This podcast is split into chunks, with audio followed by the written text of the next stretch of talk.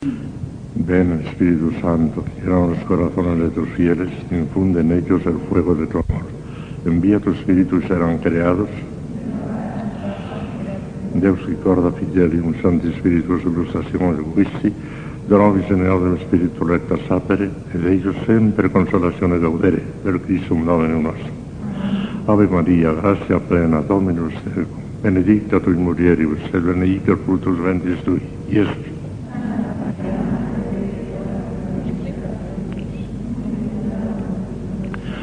Gloria al Padre, al Hijo y al Espíritu Santo.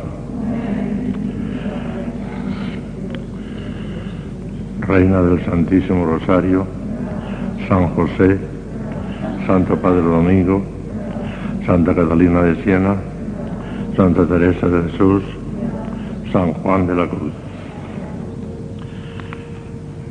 Bueno, pues vamos hoy ya con el don de ciencia con el cual terminaremos las lecciones dedicadas a la virtud teologal de la fe. Mañana, si Dios quiere, empezaremos ya con la esperanza, una virtud hermosísima. Pues vamos con el don de ciencia. En primer lugar, la definición, que es tan sencilla, que con solo enunciarla no hace falta más explicación. Divino, infundido con la gracia santificante, lo tienen ya los niños pequeñitos, con la gracia santificante se infunde, por el cual la inteligencia del hombre, entendimiento, la inteligencia del hombre, bajo la acción iluminadora del Espíritu Santo, que es lo propio de todos los dones, por consiguiente también de este, juzga rectamente de las cosas creadas en orden al fin sobrenatural. Y en esto se distingue del don de entendimiento. El don de entendimiento, les decía ayer, que juzgaba de las, que tenía una intuición penetrante sobre las verdades de la fe se refería a las verdades de la fe. El don de ciencia no recae directamente sobre las verdades de la fe, sino sobre las criaturas, sobre las cosas creadas, pero relacionándolas a través de la fe con el fin sobrenatural. O sea que es un matiz distinto, pero que también interviene muchísimo en la fe, claro, en cuanto que relaciona a las criaturas con el fin sobrenatural a través de la fe. El don de ciencia es absolutamente necesario para que la fe pueda llegar a su plena expansión y desarrollo, hijas mías porque mientras la fe la manejemos nosotros, aquel piano que les decía ayer, lo manejemos nosotros, saldrá desafinado. Del todo perfecto no saldrá nunca. Pero cuando venga el arpa de los, de los siete dones del Espíritu Santo, manejada directamente por el Espíritu Santo, saldrá una melodía maravillosa. Y por eso, se puede avanzar un poquito en la vida espiritual. Se puede llegar hasta, hablando de la terminología de Santa Teresa, se puede llegar con ayuda de la gracia ordinaria hasta la tercera morada.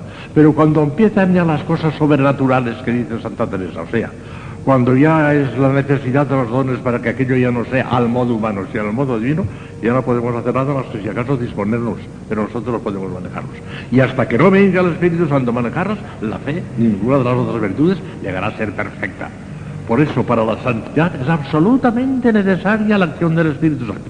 Decir que no hace falta la mística para la santidad es no tener ni idea de lo que es santidad y de lo que es mística. Porque la mística no es otra cosa más que la acción del Espíritu Santo, nada más. Por consiguiente, o se da esa acción del Espíritu Santo y entonces tenemos mística, o no se da la acción del Espíritu Santo y entonces tenemos simplemente la gracia actual ordinaria y en ese caso estamos en la ascética. Decir que para ser santo no hace falta la mística en una forma o en otra es no tener ni idea de lo que se dice. Y hay gente que lo dice, ¿no? Por consiguiente, la necesidad de los dones del Espíritu Santo para la santidad, que es lo que aquí nos interesa, para salvarse no hace falta para salvarse incluso alguna que otra vez, dice Santo Tomás. Porque, por ejemplo, hay momentos en que una tentación violentísima, inesperada, es cuestión de aceptarla o no aceptarla en un instante. Y esa instantaneidad, ese rechazarle la de una tentación terrible, eso tiene que proceder del Espíritu Santo. ¿eh?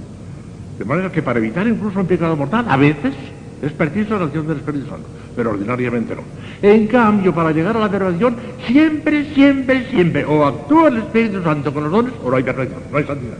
No puede haberlo.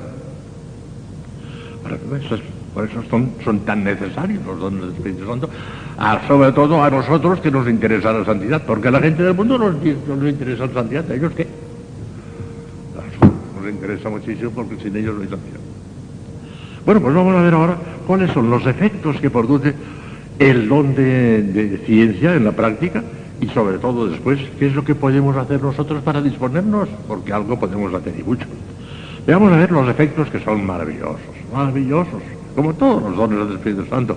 Pero el don de ciencia tiene cosas verdaderamente sublimes. Escuchen, por ejemplo. Nos enseña a juzgar rectamente de las cosas creadas en orden a Dios. Es lo propio del don, del don de ciencia. Eso lo he dicho hace un momento. Es lo propio y específico del don de ciencia. Bajo su impulso, un doble movimiento se produce en el alma. La experiencia del vacío de la criatura, de su nada, y también a la vista de la creación el descubrimiento de la belleza inmensa de Dios. El mismo don de ciencia arrancaba lágrimas a nuestro Padre Santo Domingo al pensar en la suerte de los pobres pecadores. Cuando tomaba aquellas tres disciplinas sangrientas por la noche, decía en el castellano medieval, en el castellano entonces, ¿qué farán los pobres pecadores? ¿Qué farán los pobres pecadores? Y se daba aquellos razones haciendo penitencia por ellos. Era don de ciencia que le hacía ver las cosas claras pensando la suerte de los pobres pecadores, mientras que el espectáculo de la naturaleza inspiraba a San Francisco de Asís su famoso cántico al sol, que es una maravilla. Alguna vez lo decimos, el cántico al sol de San Francisco de Asís, una maravilla, sublime. Donde ciencia le hacía ver, eh, eh, eh, loado sea mi Señor, loado sea la hermana agua tan fresca y tan limpia, loado sea el hermano sol, loado sea...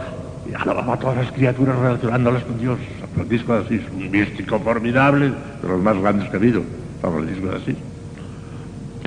Los dos sentimientos aparecen en el, consejo, en el conocido pasaje del cántico espiritual de San Juan de la Cruz, donde el santo describe el alivio y al mismo tiempo el tormento de la alma mística a la vista de la creación cuando las cosas del universo le revelan el paso de su amado mientras él parece que se ha ido.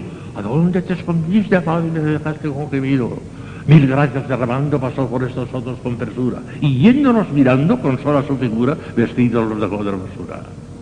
Ahora veía claramente el paso de Dios en San Juan de la Cruz, un grandísimo El primer aspecto hacía exclamar a San Ignacio de Loyola al contemplar el espectáculo de una noche estrellada, oh, cuán vil me parece la tierra cuando contemplo el cielo. El segundo hacía caer arrobado a San Juan de la Cruz ante la belleza de una fuentecilla, de una montaña, de un paisaje, de una puesta de sol, o al escuchar el silbo de los aires amorosos. Qué precioso es eso. La nada de las cosas creadas, contemplada a través del don de ciencia, hacía que San Pablo las estimase todas como basura. Todas las estimo como basura con tal de ganar a Cristo. Lo dice las Filipenses 3.8. La belleza de Dios reflejada en la hermosura y fragancia de las flores obligaba a San Pablo de la Cruz a decirlas entre transportes de amor. Callad, callad, florecitas, callad, callad. Yo estuve en Roma, en el sitio donde había, en el convento donde había vivido San Pablo de la Cruz, y me enseñaron el jardín donde solía él salir, y cuando veía las florecitas ya viejecito, iba con su bastoncito viejecito ya, ¿eh? y veía las florecitas, callad, callad, callad, callad. Porque las florecitas le decían, ama Dios, ama Dios. Somos tan hermosos porque nos ha hecho Dios. Y eso, claro, les citaba de tal manera que le ponían esto y les decía, callad, callad, callad, callad. Qué maravilla. Veía a Dios en las florecitas. Y ese mismo sentimiento es el que daba al pobrello de Asís, a San Francisco de Asís otra vez, aquel sublime sentido de fraternidad universal con todas las cosas salidas del hermano de Dios, el hermano sol, el hermano lobo, la hermana flor, la hermana enfermedad, la hermana muerte, todas las hermanos. Se abrazaba a un árbol porque era un hermano suyo. Están endiosados ya. Ya no viven en este mundo, están endiosados. Cuando tienen esta luz de los dones del Espíritu Santo, están endiosados ya. Están en el cielo ya. Segundo, nos guía certeramente acerca de lo que tenemos que creer o no creer. Dios mío, qué olfato tienen. Estas almas que están trabajadas por Dios, y me he encontrado con varias, como es natural en el ejercicio de mi, apostolado sacerdotal, tienen un olfato, un instinto para saber si una cosa es buena, si es mala, si es de, si, es de fe, si no es de fe, enseguida lo huelen. Tienen instinto este. Las almas en las que el don de ciencia actúa intensamente tienen instintivamente el sentido de la fe no autem sensum cristianemus de Dios San Pablo. Tenemos el sentido de Cristo, un, un instinto de Cristo. Sin haber estudiado teología, ni tener letras de ninguna clase, se dan cuenta en el acto si una devoción, una doctrina, un consejo, una máxima cualquiera está de acuerdo y sintoniza con la fe o está en oposición a la misma. No les preguntéis las razones que tienen para ello, pues no las saben. Lo sienten así, lo ven claramente, con una fuerza irresistible y una seguridad inquebrantable. Es admirable como Santa Teresa, a pesar de su humildad y rendida sumisión a sus confesores, nunca pudo aceptar la creencia, la creencia doctrina, la errónea creencia doctrina, que en ciertos estados de oración conviene prescindir de la consideración de la humanidad adorable de Cristo. Fuera, eso no. No me harán convencer, no lo creo, no puede ser. Su olfato, por su instinto decía, no podemos prescindir de Cristo. Ni en la séptima morada, ni en la unión transformativa, no podemos prescindir de Cristo. Digan lo que quieran los demás, no me convencerán. Dios de eso. A pesar de que era tan humilde y tan obediente, en eso no pasó, por ahí no pasó. Porque su instinto le decía que eso no podía ser. Y él pues le da todo el mundo ahora la, razón a Santa Teresa podemos prescindir de Cristo ni en la séptima morada, en este mundo. En el otro sí prescindiremos de Cristo en cuanto camino, porque ya no será camino. Pero será verdad y vida eternamente. Y en este mundo, camino. Sin él no hay nada que hacer. Aunque tengan el librito del padre eh, eh, escriba de Balaguer, camino, como no con, con Cristo, el, ese librito no sirve para nada. Para nada. El camino es Cristo, no el librito. Cristo. Claro. Bueno, el librito también va muy bien, ¿eh? A mí me han regalado el Lopus, que a mí me quiere mucho Lopus. A mí me ha regalado una edición en piel y con canto dorado de gran lujo. Bueno, pues bendito sea Dios. El camino de Pero el camino es Cristo. Está claro eso. Nos hace ver con prontitud y certeza el estado de nuestra alma. Ah. Todo aparece transparente y claro a la penetrante introspección del don de ciencia. Nuestros actos interiores, los movimientos secretos de nuestro corazón, sus cualidades, su bondad o su malicia, sus principios, sus motivos, sus fines e intenciones, sus efectos y consecuencias, su mérito o su demérito. Con razón decía Santa Teresa que empieza donde entra mucho sol, no hay telaraña escondida. Claro, tiene un sol tremendo y ven las cosas de las cosas más insignificantes. Y cosas que a nosotros nos pasan desapercibidas, y ya ven clarísimamente, y le contienen importancia, no por escrúpulos, sino son escrupulosos. Precisamente el don de ciencia les aparta de los escrúpulos, pero son de una delicadeza tal que ven hasta el último detallito, hasta lo más insignificante, y le conceden una importancia terrible, terrible a una pequeña falta de silencio, porque la tiene. Y por eso se la conceden. No porque sean escrupulosos, no son escrupulosos pero le concede una importancia tremenda a una sencillita falta de pobreza, porque la tiene, ya está, y lo ven ellos claro. Empieza donde entra mucho sol, no hay telarañas con ella. Las telarañas, cuando hay mucho sol, se ven muy claras.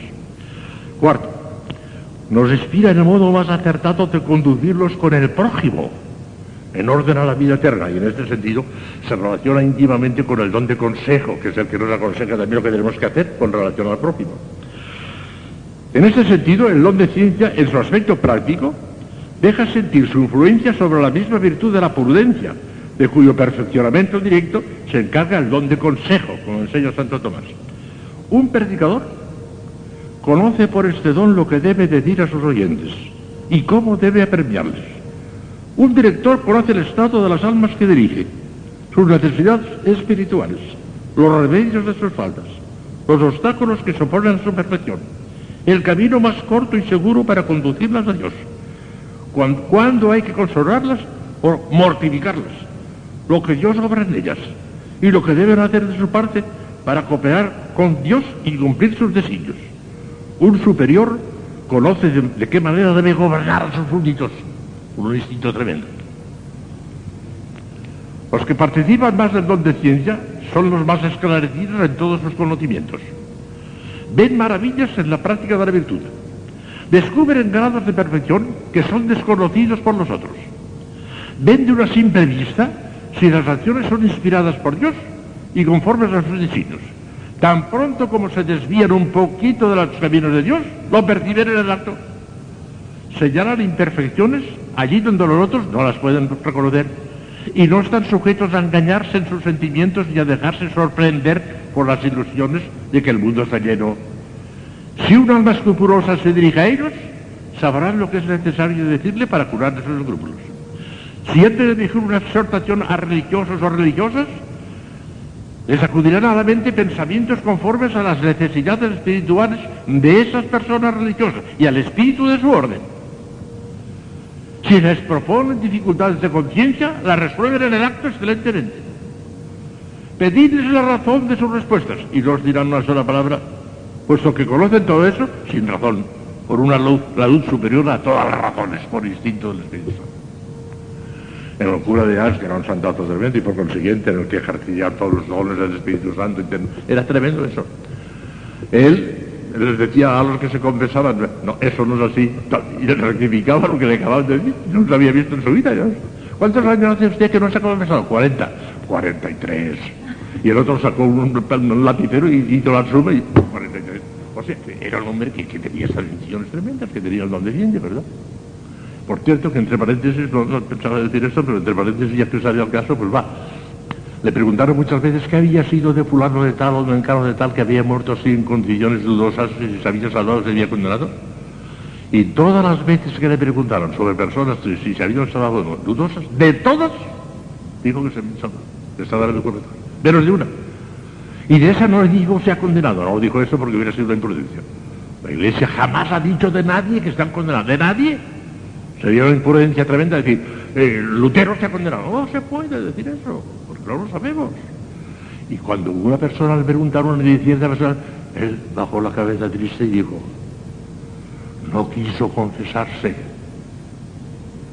Pero no dijo más. No dijo nada. No dijo, se ha condenado, eso no. Y era verdad, no había querido confesarse. Fíjese bien, un hombre que había rechazado la confesión, que no había querido confesarse. Y no dijo se ha condenado, sino simplemente no quiso confesarse. Cura. Y no conocía a ese hombre ni había oído las ganas de él, claro, todo eso eran intuiciones sobrenaturales. Gracias a ese don predicaba San Vicente Ferrer con el prodigioso éxito que leemos en su vida. Fíjense lo que le pasó en tierra cuestión a San Vicente Ferrer. Se abandonaba al Espíritu Santo, ya fuera para predicar los sermones, ya para pronunciarlos, y todo el mundo salía impresionadísimo. Era fácil ver que el Espíritu Santo hablaba por su boca.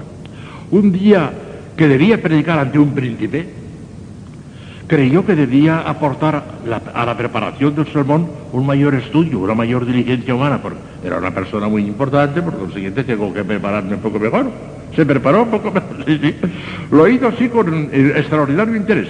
Pero ni el príncipe ni el resto del auditorio quedaron tan satisfechos, tan impresionados de esta predicación, tan estudiada, como la del día siguiente que hizo como de ordinario según el movimiento del Espíritu de Dios que le dio el Espíritu Santo. Aquel día conmovió todo, el día anterior no.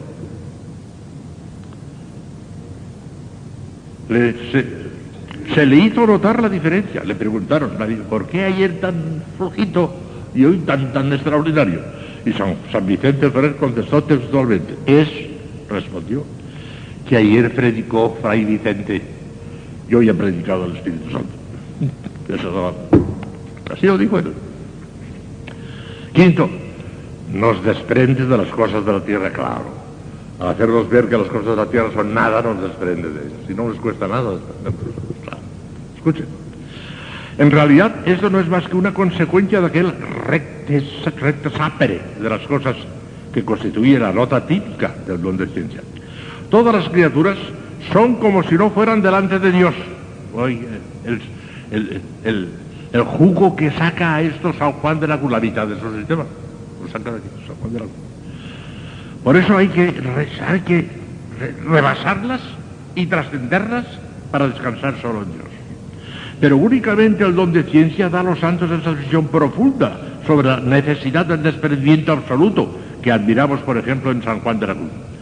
Para un alma iluminada por el don de ciencia, la creación es un libro abierto donde descubre sin esfuerzo la nada de las criaturas y el todo del Creador. El alma pasa por las criaturas sin verlas para no tenerse sino en Cristo.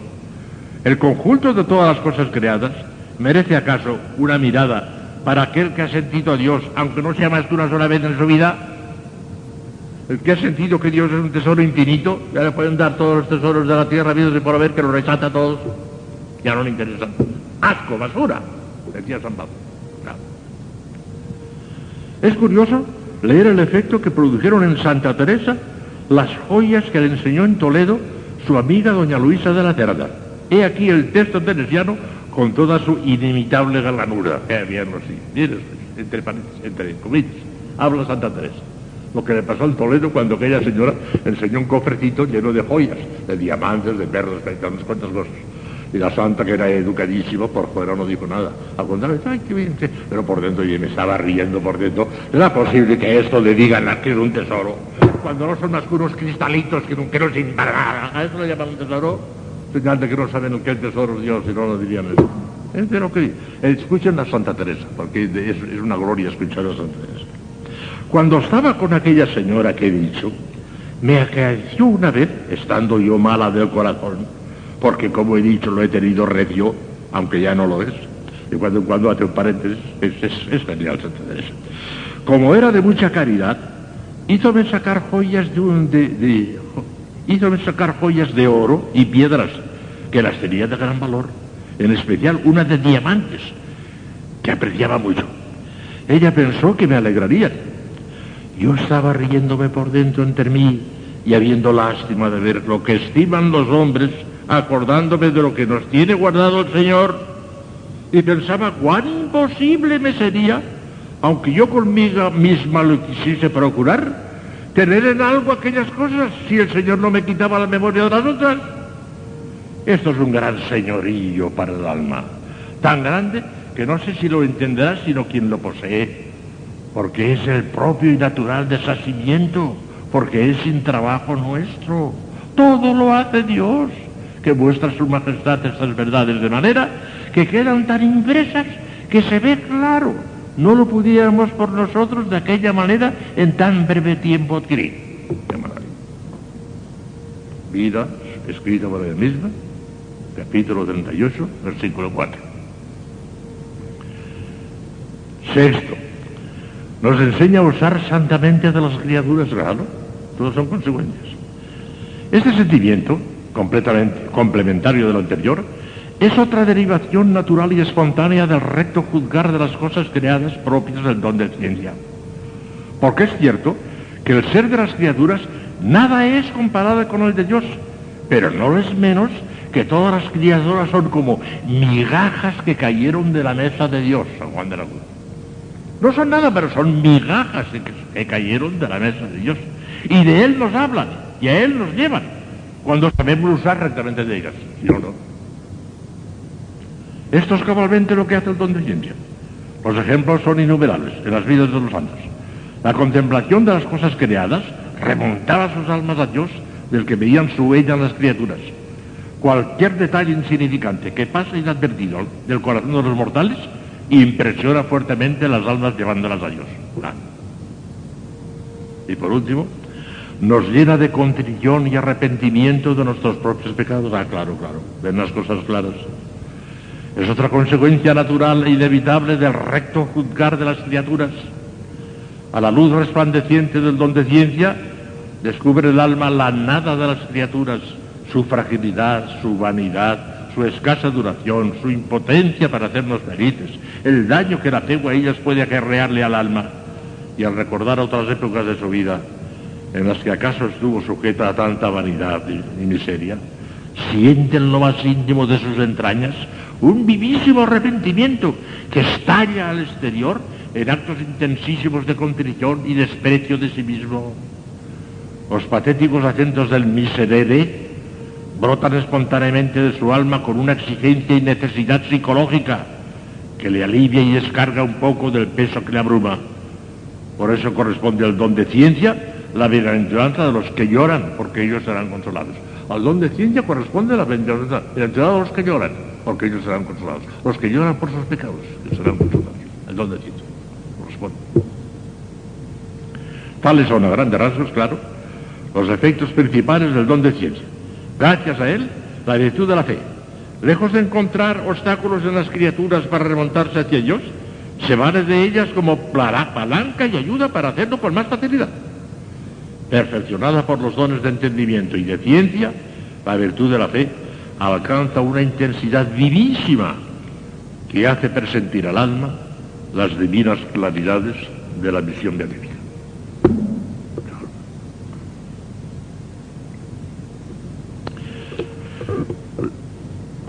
Lo normal en una vida cristiana sería pasar de esas semiclaridades de la fe a la claridad de la visión beatífica, sin pasar por el purgatorio.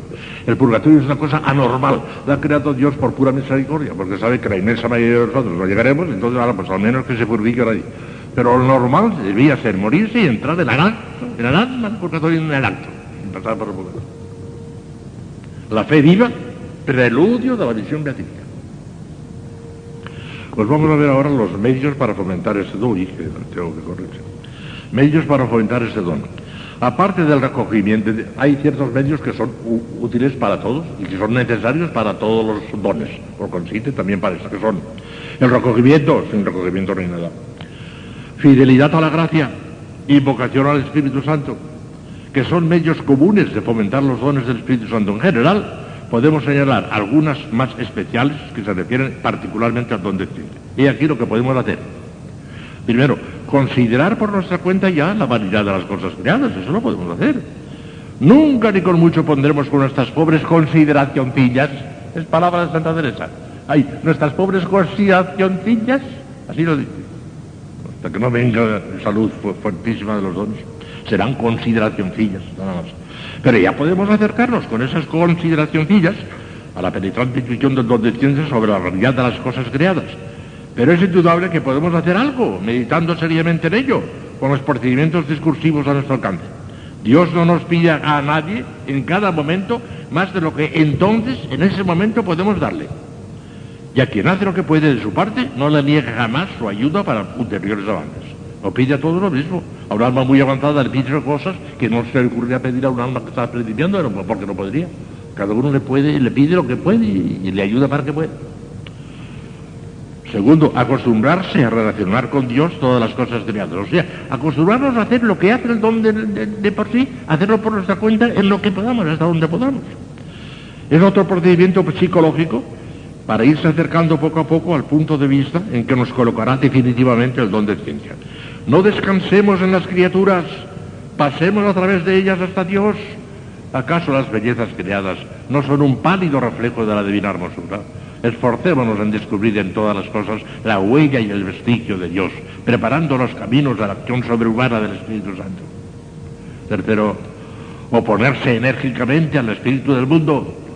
Esto se lo diría sobre todo a la gente del mundo. A ustedes no tanto porque gracias a Dios ustedes el espíritu del mundo lo tienen arrinconado. Eso lo salto porque eso sería para, la gente del mundo. Cuarto, ver la mano de la providencia en el gobierno del mundo y en todos los acontecimientos prósperos o adversos de nuestra vida. Cuesta mucho colocarse en ese punto de vista y nunca lo conseguiremos del todo hasta que lo haga en nosotros el don de ciencia y sobre todo el don de sabiduría. Pero esforcémonos en hacer lo que podamos. Es un dogma de fe que Dios cuida con amorosísima providencia de todos nosotros. Es nuestro Padre que sabe mucho mejor que nosotros lo que nos conviene. Y nos gobierna con infinito amor, aunque no acertemos muchas cosas, muchas veces a descubrir sus secretos designios, en lo que dispone o permite sobre nosotros, sobre nuestros familiares o sobre el mundo entero. Aquella carta maravillosa del padre Sabino Lozano, me parece que se la comenté a ustedes, si no algún día sabe comentar ese, ¿no? que le escribió al padre Merino cuando el provincial le mandó dejar la predicación misionera, que era formidable, el padre Merino, misionero formidable, y va al padre provincial y le dice, usted tiene que ser ahora maestro de novicios, que el padre Solozano está enfermito y ya no puede. Y a mí me dijo, usted es un gran predicador, pero tiene que irse a Salamanca, porque mí me hace falta como, pero como, como profesor de teología moral. Y el padre Marino le escribió al padre Lozano diciendo, me han mandado esto. Y el padre Lozano le contesta una carta maravillosa, son cinco líneas. El padre Merino me las dejó a mí, yo me la aprendí de morir. Son cinco líneas, pero la podría firmar San Juan de la Cruz, una maravilla. Hijo en el Señor, déjese ir, déjese ir. El Señor nos gobierna no viendo. No tiene para adelante, no tiene tampoco para atrás. Día llegará en que veremos claramente los designios amorosos del Señor. Afectísimo de nuestro Padre. Eso lo puede firmar San Juan de la Cruz. Déjese ir, el Señor nos gobierna no viendo no sabemos por qué, pero nos gobierna no viendo, sin que veamos. Día llegarán que lo vemos. Podría darles algunos detalles concretos de cómo lo vio después el Padre Benito, cuando me dijo un día, sí, ahora estoy haciendo mucha más labor que antes, porque ahora estoy haciendo precisamente, eh, formando a los, a los misioneros, ahora hago mucho más que antes. Y yo mismo le dije entonces, a, Padre Benito, le dije, pues mira, ahora yo estoy viendo que el padre Aniceto, que era el padre Aniceto, era el provincial que nos mandó esto a nosotros dos. A mí me mandó Salamanca y en la Palencia de buenos servicios. Y ahora yo estoy viendo que el padre Aniceto estaba inspirado por el Espíritu Santo. Porque cuando yo seguía predicando, sí predicaba, pero la palabra se la lleva al viento y ahí queda, y ahí queda, y ahí queda. Y en cambio ahora en Salamanca, como me sobraba muchísimo tiempo después de la clase y no sabía qué hacer, empecé a escribir. Y ahí están 24 libros que no, no hubiera escrito ninguno, se hubiera continuado predicando ninguno. Para que vean cómo el Señor nos gobierna no viendo. Déjate ir. Día llegarán que veremos claro los destinos del Señor. Ahora puede ser que algunos de ustedes manden al Camerún. Vayan corriendo al Camerún, con los ojos cerrados. O con los ojos muy abiertos, mejor dicho. Porque es el Espíritu Santo el que lo queráis. Se acabó, sin más. Déjense ir. El Señor nos gobierna moviendo. Mañana, si Dios quiere, la esperanza cristiana que ensanchará nuestro corazón y nos dará muchísima alegría. Te damos gracias, Señor, por, los beneficios que me ha recibido vuestra generosidad. Don Basilio y yo hemos acordado que por la mañana a las once y media me sentaré yo en la confesionario todos los días, por si alguna quiere conversarse conmigo, tiene esa mala eh, costumbre. Y por la tarde se sentará él inmediatamente después de las pláticas. Por la tarde él, por la mañana yo.